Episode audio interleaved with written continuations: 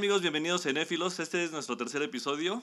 Ahora vamos a hablar de qué sucedió en el draft 2020 de la NFL. Yo soy Satoshi y me acompaña Ramiro.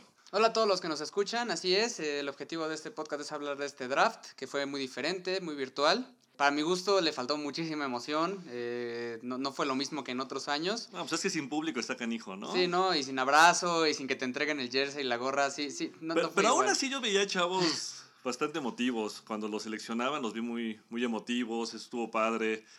Este, pero pues eso sí lo tenemos cada draft, ¿no? O sea, siempre sí. vemos en sus casas la preocupación, ¿no? El, el, que, el que se emocionen cuando ya lo seleccionan, siempre lo vemos. Sí, exactamente, pero para mi gusto fue, un, o sea, fue ha sido de los drafts más, tele, más vistos, eh, porque pues nadie tiene nada que hacer, es lo único que hay de deportes, eh, pero ¿Cierto? sí me gusta más el, el, el formato tradicional. Sí, obviamente. Hablemos primero de los corebacks, que es donde más se centró la atención en el draft. Primero Joe Burrow, todos los pronósticos dijeron que iba a ser el primer pick, tú lo dijiste, yo dije que no, que iba a ser el segundo, fue seleccionado por los Bengals. Tú a los Dolphins se arriesgaron, tomaron como primera selección, yo digo que es un riesgo grande. Yo creo que puede salir bien, eh, un poquito más adelante en este podcast hablaremos a detalle, pero yo creo que puede salir muy bien o muy mal. O muy no mal. Más. Ajá, y dentro del mismo guion del, del, draft, Justin Herbert se quedó en los Chargers. Todo esto pues ahorita lo, lo platicaremos lo más a detalle. Más adelante, exactamente. Pero la gran sorpresa de los corebacks, Green, Green Bay, Bay sube de la tercera, del 30 pick al 26, lo cambia con Miami y selecciona a Jordan Love. Híjole, amigo, a mí sí no me gustó este, este movimiento. Creo que es un mal movimiento por donde lo veas, ¿no? Solo hay una posibilidad que comentarás tú ahorita eh, de que esto pueda salir bien. Rogers todavía tiene un contrato de cuatro años eh, en Green Bay, un contrato que les cuesta millones mantenerlo. Es alrededor de 44 millones de dólares rescindir su contrato ahorita. Sí, exactamente. Y, 36 y... el siguiente año, o 32, por ahí la verdad es que no recuerdo bien la cifra, y veintitantos en el tercero, ¿no? Sí, exactamente, o sea, es una movida a mi gusto tonta, o sea, al final si vas a, o sea, un coreback de primera ronda no lo agarras para tenerlo cuatro años sentado, ¿no? Es más, ya tenerlo dos años sentados ya empiezas, ya empiezas No, y menos te subes del pick 30 al 26 sí, para, para tomarlo. Eso, y luego el siguiente pick en la siguiente ronda, el reemplazo de Aaron Jones, o sea, de que, o sea, o sea, entiendo que si quieren reestructurar Green Bay, creo que no están en una, en una buen momento para hacerlo.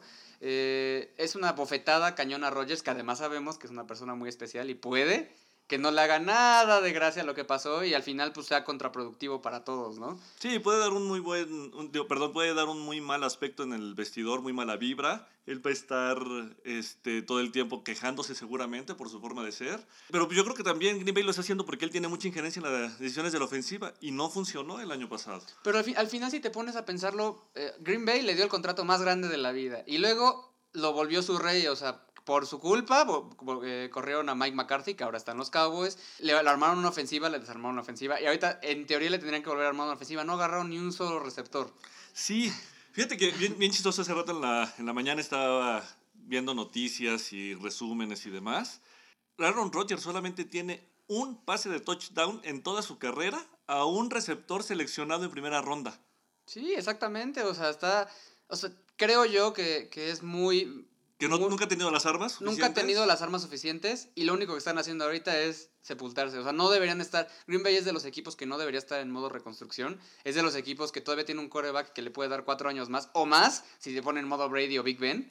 Y, y, y para mi gusto, agarrar, o sea, desperdiciar una primera ronda, además cambiarte para agarrarlo y tenerlo sentado cuatro años en la banca eh, es un desperdicio. Ahora, como, como hemos platicado, si, si este es el plan para deshacerse de Rogers, qué tiradero de dinero tan impresionante están haciendo. O sea, sí. como franquicia no funciona. Sí, porque, porque también este, este mensaje de coreback de primera selección, cambiar el pick, le está diciendo a Rodgers, tú ya te vas a ir y no vamos a esperar cuatro años. Todo parece indicar que van a tratar de negociarlo con otro equipo.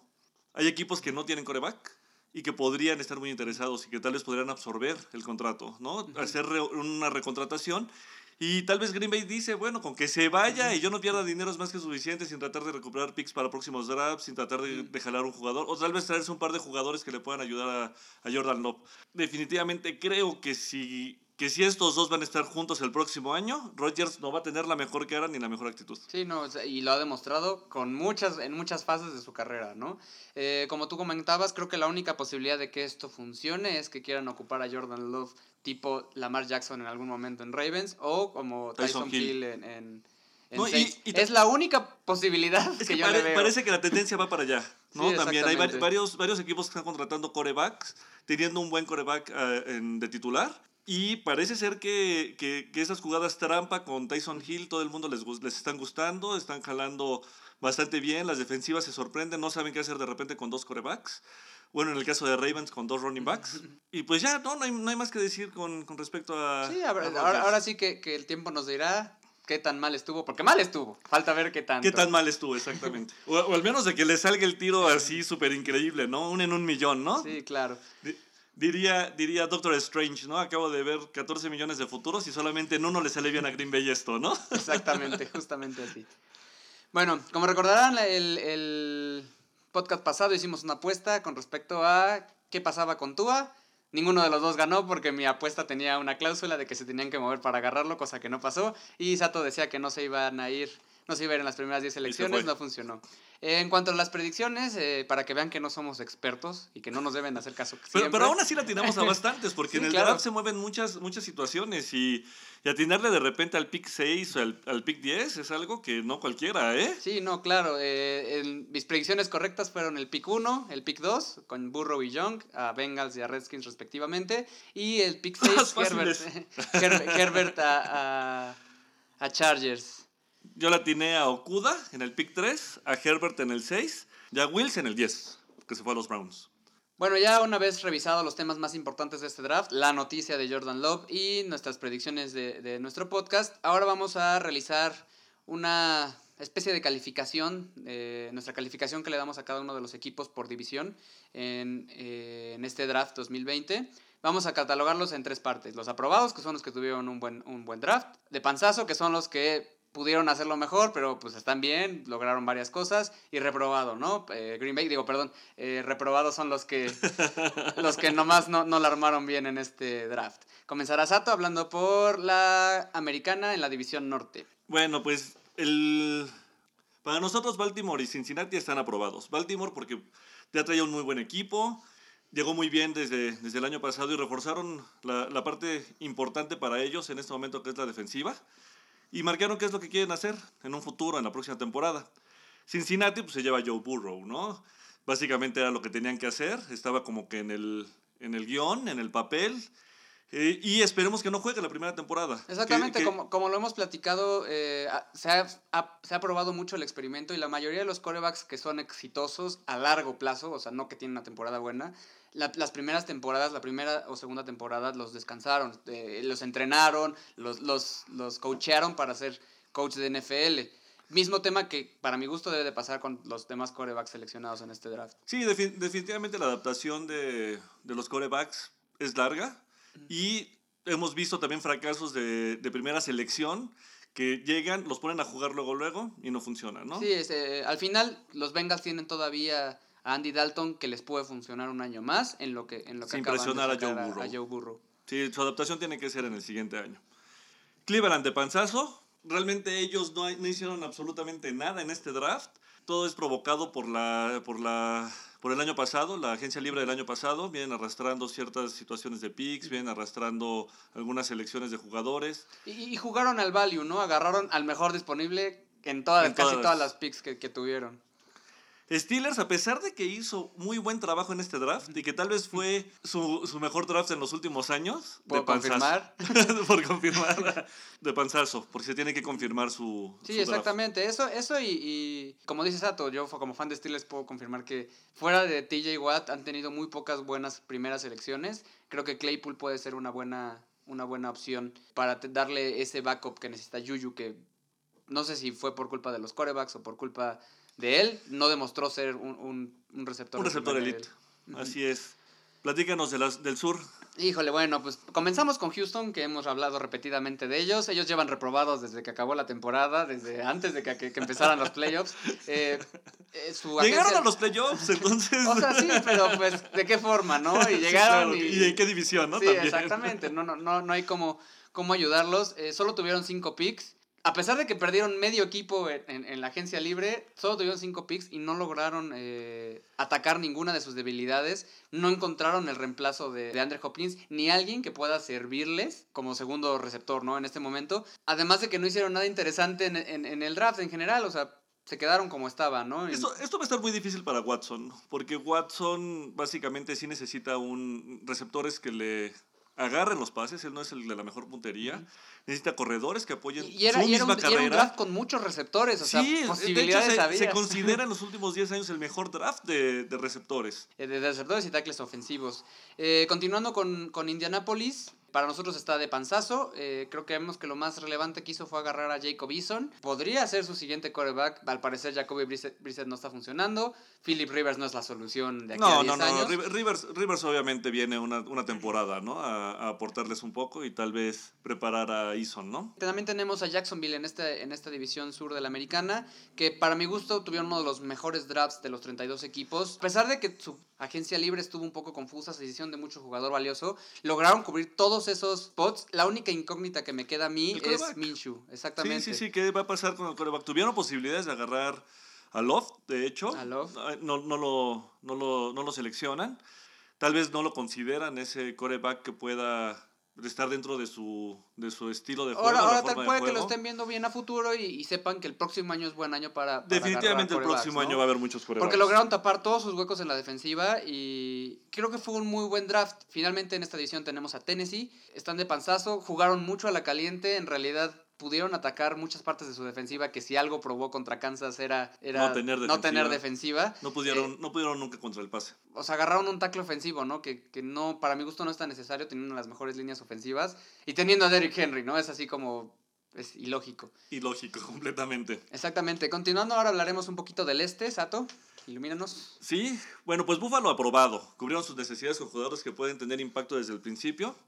Planean una rotación de running backs con Singletary y su nueva adquisición Moss. Que Moss es muy buen running back. Estaba rankeado entre los, entre los más altos y les, les llega, ¿no? Básicamente les llega, lo seleccionan y pues bastante bien. Buffalo va a ser un buen contendiente para el próximo año. Sí, ya, ya, ya, ya vienen con cierto vuelito, ya van, van avanzando eh, a volverse un mejor equipo en general y, y este draft lo confirma. Oja- ojalá tengan para, para darnos competencia a Kansas. Miami no se puede calificar hasta que no, no veamos qué pasa con, con Tua. Tua no debe de jugar el primer año. Pero Él ahí, debe no- de ay, descansar. pero ahí sí no hay con qué. O sea, Fitzpatrick. O sea, yo no creo que, que, que, que ni la fanbase de Dolphins que, y, y- y el general management de Dolphins esté de acuerdo en agarrar a Tua y no usarlo. Es Sería lo deben- sensato. Es que deben de hacerlo, porque ve cuántos corebacks han echado a perder. Chad Jenny, ¿lo tomaron en una segunda ronda en el 2008? ¿Quién sabe de él? Mm. Tannehill, primer pick, 2012. No funcionó en, en Miami. Y, y llega Y- y Tennessee y, llega en Tennessee, Tennessee, ¡pum! Exactamente. Matt Moore, 2011 al 2016 se estuvo con ellos. No funciona. El año pasado Kansas lo selecciona. Juega dos o tres Siendo partidos. ya viejito. Y ya, se- ya era profesor en una, en una universidad. Y gana uno de esos partidos que era muy importante para Kansas City. Jay Cutler en el 2017 llega a Broncos y a Bears y funciona. Broncos Wilder 2018. Fitzpatrick y Rosen en el 2019. Buena, una actuación Y todavía sabemos, pues, Mediano. falta ver qué va a pasar, ¿no? Pero ya Sí. tienen a Tua. Y, y la verdad es de que pues Fitzpatrick les puede dar un año de, de cambio, un año todavía de transición para que tú ah, se adapte completamente. Si no hay adaptación en la NFL, para ellos es difícil. El tamaño del balón es diferente, la forma como los atacan es diferente, la protección es distinta, las jugadas son diferentes. O sea, sí se juega muy distinto entre el colegial y, el- y la NFL. Entonces son dos factores los que nos van a decidir en un futuro, nos van a dejar decidir la calificación para los Dolphins. La- ¿Qué tan sano está Tua y cómo lo manejan, no? O sea, Exactamente. o sea, e- este es algo que se debe de calificar de aquí a dos, tres años. Aún así, yo creo que no deben de haber contratado a Tua. Pero bueno. Nueva Inglaterra, totalmente reprobados. En el papel tuvieron un muy mal draft. Draftaron doble linebacker, doble ala cerrada y doble guard. Y si te vas a pensar que, que todavía de los undrafted agarraron un tercer end, Sí, todavía agarraron tercer- y, y tuvieron selecciones donde pudieron haber tomado un coreback transitorio, volvemos al mismo Sí. punto de Love, lo pudieron haber tomado ellos sin necesidad de moverse, sin necesidad de, de, hacer tantos cambios, y no, cambian su selección, se van para atrás, tienen 13 selecciones de las cuales no le vemos ni pies ni cabeza a Nueva Inglaterra este año. Los Jets de, de panzazo atendieron sus necesidades, lo hicieron como, venga, venga a ver qué, qué va a suceder, eh, le va a ayudar a Bell a hacer algo, ¿no? Yo, yo mucho tiempo cuando Bell se fue de los Steelers estuve diciendo que si Bell era quien era, era gracias a la buena línea que tenían los Steelers. Eh, se fue a los Jets, donde no hay línea, o sea, donde él tenía que demostrar ser un, Derrick. Henry, ¿no? Derrick Henry sí puede correr detrás de una línea de papel y te va a sacar tres yardas con cuatro güeyes arrastrándose y, y lo va a lograr. Bell no es ese jugador. Creo que Mekti Becton le puede dar esas aperturas que necesita para poder correr de una mejor forma. Eh, continuaremos con el oeste. Eh, Denver, eh, Denver y Kansas tuvieron un muy, un muy buen draft ambos. Lo más resaltante para Denver es que ya no hay forma. Se confirma que quieren a Drew Locke como su coreback. Le, agarraron tres receptores nuevos. Pero y Tienen tres buenos, Sutton, tres, buenos tres receptores, buenos tres mejores receptores que el que agarró Raiders, ¿no? Que ahorita O que agarraron los. Eagles, ¿no? O sea, es, es algo, es algo impresionante. También le agarraron un centro, Tyrend, guardia. No, eh, no, posiblemente no todos ellos puedan empezar a jugar ya en el momento en el que empiece la NFL, pero ya tienen, están Una agarrando estructura para el profundidad, exactamente, en las, en las posiciones para ir como Drew Lock. Tal, tal vez ellos puedan aprovechar en algún momento que si Kansas entra en una situación de transición nuevamente, que eso siempre pasa, ¿no? Tienes dos buenas, tres buenas temporadas y otra vez hay que reestructurar tu equipo. Ellos tal vez en ese momento puedan aprovecharlo, porque realmente sí hicieron muy muy buen draft. Tal vez en ese momento por ahí puedan, puedan colarse, ¿no? A los playoffs. Exactamente. En cuanto a Kansas, logramos, eh, lograron atender muchas de sus necesidades. Los campeones en realidad no tenían muchas. Fueron por defensiva secundaria, lo cual es bueno.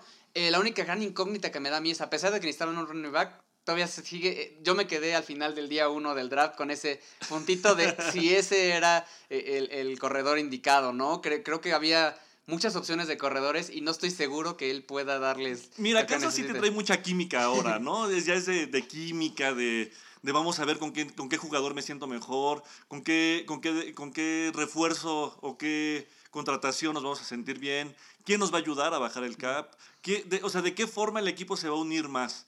Y la contratación de este running back, antes de realizarla, Andy Reid y el gerente general le preguntan a Pat Mahomes quién de estos dos running, back- running backs quieres y él lo escoge.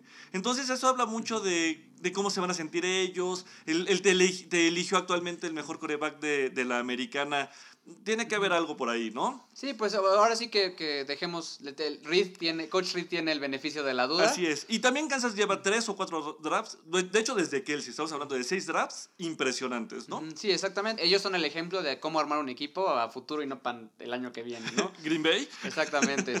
Finalmente tenemos a los. Ah, no, tenemos a los Raiders y a los Chargers. Raiders, quien nos, has- quien nos sigue en redes sociales, reprobados, ¿no? Reprobadísimos. O sea, no hay forma de que puedas dejar pasar a CeeDee Lamb y a Jerry Jeudy para ir por jugadores todos dudosos. Agarraron a Arnett, un safety que o sea, había mil opciones mejores. Así es. Eh, eh, Lo que decimos, ¿no? O sea, Denver agarra tres receptores de los que puede, puede generar en un futuro dos.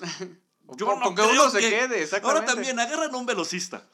¿Quién de sus dos corebacks actuales, de- entre Carr y Mariota, te puede lanzar 60 yardas? No, no, ninguno de los dos. Además, si el chiste de este año era poner a pelear a Mariota y a, y a Carr, pues tienes que tener a alguien seguro, ¿no? Para, para ver si es culpa del receptor o es culpa Es de tus de dos tu pendejos de quarterback. ¿no? O sea, Exactamente. ni modo. O sea, los Raiders no, no hay forma de. No, de no, no, no hay, no hay manera de salvarlos. Y los Chargers, eh, lo más relevante de todo su draft fue Justin Herbert. Creo que es bueno para Justin Herbert desde todos los equipos, los cuatro corebacks que se fueron. eh, él es, Es el que mejor cuadra, cae, ¿no? el que- ajá, exactamente. Y el que cae en suavecito, ¿no? En un buen equipo. Ahora, él seguramente sí va a empezar este Él sí año. va a empezar, eh, seguramente va a empezar este año, pero él ya trae estructura de equipo. Él sí tiene receptores, tiene tight eso tiene es. corredores, tiene línea, tiene defensa. Pásate panzazo porque realmente con lo que tienen no le van a dar pelea a Kansas City, que es el Sí, rival no. a vender de esta O- división. Otro factor muy importante en la división en general es que no hay defensa de las tres que pueda parar. O sea, seis partidos de Kansas son pan comido porque ninguna de las otras tres defensas los puede parar. O Y eso sea, viene pasando años. Sí, o sea, estamos exactamente. hablando de que Kansas no pierde un partido divisional desde hace tres años. Sí, No, no. es posible que no quieran hacer algo contra esa ofensiva. Cre- Creo que los más cercanos defensivamente que pueden hacer algo contra Tim Mahomes es, es, es Denver. eh, Pero va a ser, va a ser, va a ser complicado, Va a ser complicado porque también Kansas ha reforzado bien la defensa. Bueno, esto sería todo por parte de la conferencia americana. Vamos a la, a la conferencia nacional, comenzando con el norte, eh, con Satoshi. Pues empezamos con Chicago, reprobados totalmente. Llevan reprobados desde el draft pasado, antepasado, y desde que contrataron a Trublinsky no han, no han tenido un primer pick. Y por eso es por lo que en, la- en, este, en este draft tienen su primera selección hasta la segunda ronda y contratan un tight end. Agarrando a Jimmy Graham Tenían como, como agente libre. Tenían no a. Graham, o sea, ¿qué están haciendo, no? ¿Qué Sí. está pasando ahí? Detroit aprobados, aseguraron a Jeff Okuda para reforzar su muy mala defensa y aseguran a uno de los mejores running back. Lo que más me llama la atención es que Matt Patricia es un, era un coordinador defensivo y tiene una de las peores defensas de la liga. Esperemos que este draft y todo su, su renovación de defensa le ayude a, a como que poner su a poner su nombre en alto, ¿no? Es que aquí es donde vemos realmente qué equilibrado tienes que ser como head coach. Exactamente. Green Bay, reprobadísimos, ya hablamos de ellos, ¿no? Sí, ya- ya nos podemos echar ya más nos podemos echar más tierra. ya, reprobadísimos. Minnesota, aprobados. Tuvieron 15 picks. Han sabido llevar muy bien su. Llevaron más bien, llevaron muy bien su draft. Se llevan un digno reemplazo de Dix, que ahora va a ser compañero de Thielen. Justin Jefferson de LSU. Exactamente, se vio, Justin Jefferson se vio impresionante durante toda la temporada colegial. En, la, en el partido de conferencia y durante todos los playoffs hizo pedazos al defensivo que le pusieran enfrente, ¿no? Creo que hay muy pocos defensivos que pueden eh, llegar al nivel de parar a Jefferson. Me gustaría mucho ver cómo se lleva con Cousins, ¿no? Que se ha demostrado que la relación Cousins y su receptor, sea quien sea, es muy complicada. Pues mira, regularmente los chavos llegan con buena, buena actitud, entonces esperemos que puedan tener una muy buena, una muy buena amistad y a largo plazo. que no, sea, que no sea un Dix otra vez. Y de sus 15 picks, 9 fueron para la defensa, que Eso realmente lo necesitaban. Sí, no los exhibieron muy feos en los playoffs. Entonces, qué bueno que, que lo hicieron. Ellos van a ser un gran contendiente para el próximo año. Continuando con la conferencia este, eh, Dallas, aprobados, apenitas, tuvieron un primer pick eh, controversial, si lo quieres llamar de cierta forma. Necesitaban receptores, sí, pero necesitaban, o sea, tenían otras, pos- otras posiciones de más urgencia. Bueno, Literal. pero si te llega así Dylan, ni modo Exactamente, que no lo o agarres. sea, o sea, la razón por la que están aprobados en el draft es porque por X o Y razón siempre les cayeron jugadores que debieron haber sido agarrados muchísimo antes en el draft. No podían dejar pasar a CeeDee Lamb, hicieron bien en agarrarlo, sin embargo, eh, es el pick caliente, ¿no? Pues en cierta parte es sí, el pero igual hubiera- hubieran, hubieran sido criticados si no lo agarraban. Sí, exactamente. Porque al final de cuentas es un gran jugador. el, Sí, es que el error fue de Raiders, o sea, la El final, error el- fue el de error fue de Raiders, Raiders. exactamente. Y, y después de agarrar a CeeDee Lamb se enfocaron mucho en reforzar su defensa, que lo ¿Qué les hace falta? Eh, Volvemos a lo mismo. Ellos tienen buena ofensiva. Su ofensiva funciona, funciona te da yardas, te da touchdowns, pero la defensa no. Entonces no puedes tener ese juego equilibrado que te puede llevar a playoffs. Exactamente, y la cereza del pastel que me hiciera a mí darles la calificación aprobatoria es que el día de ayer lograron firmar a Isaac Alarcón, que es eh, mexicano, es de los Borregos de Monterrey y entra por medio del programa International Pathway Program. Es un programa que la NFL está implementando para que eh, jugadores de otras nacionalidades y que no juegan en ningún equipo colegial de Estados Unidos puedan entrar. Eh, le deseamos uno de los mejores éxitos, es un honor tener un mexicano representando a todo el país en la NFL. Junto a él también se contrató a- al alemán David Bada, al australiano Matt Leo y a Sad Platzhummer, que es austriaco. Ahora, es importante remarcar que no, no es no que ya están estén contratados, contratados. exactamente. Sí, Tienen sí la que- oportunidad de competir por, por uno de los 56 lugares que tiene cada equipo en su roster. Eh, la mejor de las suertes a Isaac. Esperemos que lo podamos ver jugando Te en los muy bien. emparrillados de la NFL. Exacto, te ver muy bien. Pronto. Eh, regresando al tema de la calificación, los Giants están aprobados. Oficialmente dan a ver que ya es la era. El equipo es de Daniel Jones, no hay más. Eh, que le armaron un buen equipo, agarraron a Andrew Thomas con su cuarta selección. Eh, uno de los mejores calificados tackles ofensivos. Él solito creo que le puede dar mucha ayuda a la protección en cuanto a, a Daniel Jones y le puede ayudar a Shaquon Barkley a, a brillar más de lo que ya logra, ¿no? Lo único que para mi gusto le sigue faltando un poco es un receptor muy llamativo. Dejaron ir a Del Beckham Jr. Sterling Shepard no ha podido dar ese... Bueno, a él lo dejan ir por, por, situ- por situaciones Sí, extra cancha, ¿no? ¿no? Y en realidad nunca, nunca combinó con Daniel Jones, ¿no? O sea, nunca estuvieron al mismo tiempo en el mismo equipo, pero Ahora, hay que hacer, hay que hacer un, un remarcamiento en Daniel Jones. Él el año pasado debuta por lesión de Eli Manning y se presenta en, en los, en los partidos, lo hace bien, pero le toca como experiencia solamente, sin ninguna exigencia. Nadie le dice tienes que ir a ganar, Más bien lo apapachan, lo consienten, entienden perfectamente cuál es la situación y eso va a hacer que él sea un, un mejor coreback el próximo No, año. y además cuando lo agarraron de verdad, él, él- él fue agarrado como sucesor de Manning. o Sí, sea, sí, estaba pensado de esa forma, es un, es un muy buen coreback. Continuamos con Filadelfia, reprobados, para mí son los Raiders de la Nacional. No hay forma que no hayan hecho nada para evitar que Dallas agarrara a Lamb, ha tenido tanta necesidad. No, y aparte tu rival de división, Sí, ¿no? exactamente, ¿no? O sea, agarran a Rigor, se llama, Justin Rigor, no sé cómo ni cómo se llama, Jalen Rigor, que nadie había escuchado mucho de, de este cuate, había muchos receptores todavía para... ent- O sea, si ya dejaste que Dallas agarrara a CeeDee Lamb, ¿no? Ni modo. Todavía había muchos receptores, Brandon Ayuki, podían agarrar a muchos receptores que le podían ayudar. Y luego en el siguiente pick, Jalen Hurts. Hurts. Uno, la verdad es que no entiendo para qué agarran a un coreback de calidad mediana desperdiciando, es- desperdiciando un pick. O sea, es más, yo... Un yo- segundo pick. Sí, un segundo, una segunda ronda. Él debió, debieron haber esperado, si querían a Jalen Hurts, debieron haber esperado rondas más adelante. Seguro y de hubiera verdad, estado iba a estar libre. No, no tiene la calidad Ahora- para una segunda ronda. Ahora Wentz tiene el talento, se ha lastimado mucho. Qué mala suerte, pero todavía, o sea, te están jugando a la fábrica de corebacks o cómo, cómo funciona. También dejaron ir a Nick Foles, o sea, Están repartiendo corebacks. sí, exactamente, o sea, lo tienen, lo hacen que gane el Super Bowl y se van. Es que hasta, hasta más fácil, si querían un, un, un reemplazo hubieran esperado a, algún otro coreback más adelante. Exactamente. Eh, finalmente en esta división tenemos a Washington, que se llevan al mejor jugador de todo el draft, a Chase Young. Sin embargo, fuera de eso, No hicieron hicieron nada. absolutamente nada. Pasamos a la división sur. Atlanta de panzazo. Fuera de AJ Terrell, no hicieron nada más. Agarran a Gurley en la agencia libre y no lo van a ayudar en absolutamente nada. Fuera de un centro en la tercera ronda, no agarraron nada Teniendo para la línea arrancada número 24 de 32. Están en el, en la, en el tercer, en la tercio más bajo de, de arrancamiento, ¿no? Y no la reforzaron. Eh, y Gurley ha demostrado que, que se lastima. O sea, un golpe bien acomodado a Gurley. No lo tienes en tres semanas, cuatro semanas. Carolina, aprobados. Su agencia libre fue a la- para la ofensiva y el draft ahora fue para su defensa. Lograron equilibrar y balancearse muy bien para este año. Si, si, si el experimento de Teddy, de Teddy Bridgewater funciona, Carolina viene Gran muy fuerte, contendiente, ¿eh? Exactamente, sí. Nosotros calificamos a los Saints de panzazo, pero hay que tomar en cuenta que ellos traen un equipazo.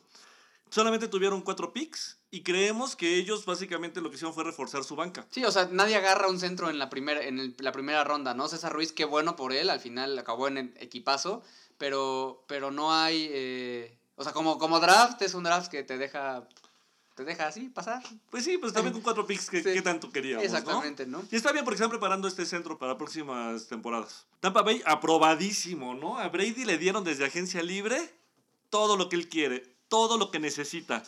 Reforzaron su defensa, reforzaron la ofensiva, ¿no? O sea, no tiene ni siquiera mucho caso profundizar, pero Brady fue, se fue rayadísimo en este draft. Exactamente. Eh, muy, muy buenos picks defensivos también, digo, porque de nada te sirve tener una ofensota si, si, no, si no hay con qué defenderse. Y creo que Tampa, dentro de todo, ha hecho un muy buen trabajo. Lo vuelvo a repetir. Eh, es un experimento, pero puede ser que lleguen a instancias muy grandes esta temporada. Y a mí no me sorprendería en, en lo absoluto. Para cerrar esta sección de calificaciones eh, rápidas del draft, eh, terminamos con el oeste. Eh, comenzando con Arizona, que para mi gusto pasó de panzazo. Agarraron muy buenos nombres, pero no agarraron el banquito que necesitaba Kyler, lo cual para mí fue una decepción total. Necesi- necesita definitivamente unos 20 centímetros más. Exactamente, y, y ya, sin, sin broma, para mí el banquito era agarrar una línea ofensiva, ¿no? Sí. O sea, Kyler necesita ayuda, ya tiene en Tiene mil la- armas. Y aparte tiene la movilidad. Exactamente. Entonces, si tienes una buena línea con su movilidad, te va a y completar tienes esos a. DeAndre Hopkins teniendo a tres safeties cubriéndolo. Y Y, no pasa del otro lado tienes a Larry Fitzgerald que sí, ya es veterano, ya, ya está grande, pero, Pero es Larry es- Fitzgerald. Él es elite. O sea, sigue siendo un elite. Eh, creo que va a ser un reto para Kyler este año, pero puede lograr cosas grandes y demostrar que eh, por, por algo fue el primer pick, ¿no? El, año pasado. San Francisco los tenemos aprobados. Hay mucha gente que dice que ellos ganaron el draft. A mi gusto no es así. Los subcampeones atacaron sus necesidades con, mucho talento. Lo más relevante que tienen es que agarran al reemplazo de Manuel Sanders, que pues, para mi gusto no es un 49ers, estuvo una temporada ahí y no estuvo ni siquiera la temporada completa. Pero, agarran a, pero les rindió. les rindió funcionó. y ese Manuel Sanders, ¿no? Al final también. eh, Emmanuel Sanders es el Fitzpatrick de los receptores, ¿no? Ha votado por todos los equipos posibles. Y creo yo que eh, Brandon Ayuk les va a ayudar a, a sacar eh, el equipo adelante en cuanto a receptores. Los Rams también pasan de panzazo. Cada año revampean su ofensiva, o sea, no, hay- no tienen identidad. Cada No. año cambian todo, ¿no? Sí, y se preguntan que por qué no tienen gente en el estadio, ¿no? Pues Sí. obviamente no generan jugadores que, que la gente se encariñe con ellos o que estén con ellos para poder ir al estadio a apoyarlos. Sí, o sea, solo Goff, o sea, si tú ves el... el- el- Pero, pero Goff solamente tuvo un año bueno. Sí, no, Ya- pero, pero mucho fue el factor sorpresa de que les funcionó la sorpresa de tener equipo totalmente nuevo y que ese equipo funcionara. El año pasado lo volvieron a intentar y sin Gurley no, no lograron nada. Eh, Goff es un buen coreback, es, es un coreback cumplidor, pero sin identidad de equipo y sin, y sin, Pues no tienen nada, sin no tienen constancia. afición. Lo no que les falta es consta- constancia. No tienen nada realmente en este momento. Ellos necesitan realmente replantear su. hasta su Generar un plan marketing, ¿no? largo. Ajá, Ah, sí. un, un plan largo entre jugadores, marketing, para, re- para que sigan en Sí, el ah, porque aparte ya, tienen hasta nuevo logo, ¿no? Muy feo, para mi parecer, un logo muy feo. Finalmente tenemos a Seattle, ya para cerrar. Pasan de panzazo. Creo que podían lograr muchísimas cosas. De verdad podían eh, atender muy buenas necesidades este draft. Y fue mediocre. Agarraron a Jordan Bruce en la primera ronda, que es una necesidad que tenían, pero no es ese jugador que les pueda dar. Fue un buen pick eh, a secas, no, no hay más. Y, y Llevan no hay ma- años, llevan años sin darle realmente las herramientas a, a Wilson, ¿no? Wilson necesita más ayuda por parte de su equipo. No le dan nada en la agencia libre, no le dan nada en el draft. Y él sigue como que peleando, ¿no? Él sigue siendo ese QB slash running back, ¿no? No está bien. Ujú. Él necesita realmente que le ayuden. Y no le, no, le, no le dieron nada este año para que él realmente luzca, ¿no? Y Exactamente. él sí es un coreback elite. Esto sería eh, todo por parte de las calificaciones rápidas de los equipos. Eh, en un futuro, futuro próximo estaremos hablando de, así de cada división, análisis detallado de cada equipo. Esperemos que nos puedan acompañar. Para cerrar, nada más nos gustaría recalcar eh, quién es el gran ganador de este draft, ¿no? Amigo, ¿tú quién consideras que, que se lleva las palmas y quién es el ganador del draft 2020? ¿Quién es el máximo ganador en este draft? Definitivamente es Tom Brady. Le dieron todo lo que él quería. Y no solamente en el draft, también en la, en la agencia libre. Le dieron absolutamente todo para que él pueda pasar, pueda tener protección, pueda tener el tiempo, una buena defensa que le va a dar tiempo a su ofensiva para descansar. Va a tener todo para, para ser un, un gran equipo. Él, yo sí creo que él pidió cosas y le dieron lo que él estaba pidiendo. Él para mí es el, el máximo ganador. Y para ti, amigo, ¿quién es el máximo ganador? Para mí son eh, Mike McCarthy y los Cowboys. Al final, Mike McCarthy está, eh, está empezando un nuevo, eh, una nueva era en Dallas. Para mí son los más grandes ganadores porque se les juntó él, les cayeron muchísimos regalos a, a lo largo del draft, lo supieron aprovechar. Y, y dos de sus grandes bien. nombres son CeeDee Lamb, que le puede ayudar a Prescott a lucir, por un lado, y el otro es Trevon Diggs, ¿no? Hermano de Stephon Diggs, que en la defensa va a ser un game changer totalmente. Defensa que necesitaba ayuda, defensa que necesitaba eh, refuerzos y, y empezar a solidificarse en una división que las defensas no juegan partes importantes. Se, se ¿no? nota muy equilibrado, ¿no? Ya su equipo se nota muy equilibrado. Ellos no solamente ganan el draft, lo importante es que ganan el draft dentro de su división. Sí, exactamente. O sea, no En su hay- división nadie hizo nada importante. Ahí, va a estar, ahí van a estar peleando con los gigantes, yo creo, ¿no? Solamente. sí, porque pues Filadelfia son los reyes de este año. Para mí son los reyes de este año. Entonces sí, eh, yo me quedo con Cowboys y Mike McCarthy como nuevo coach.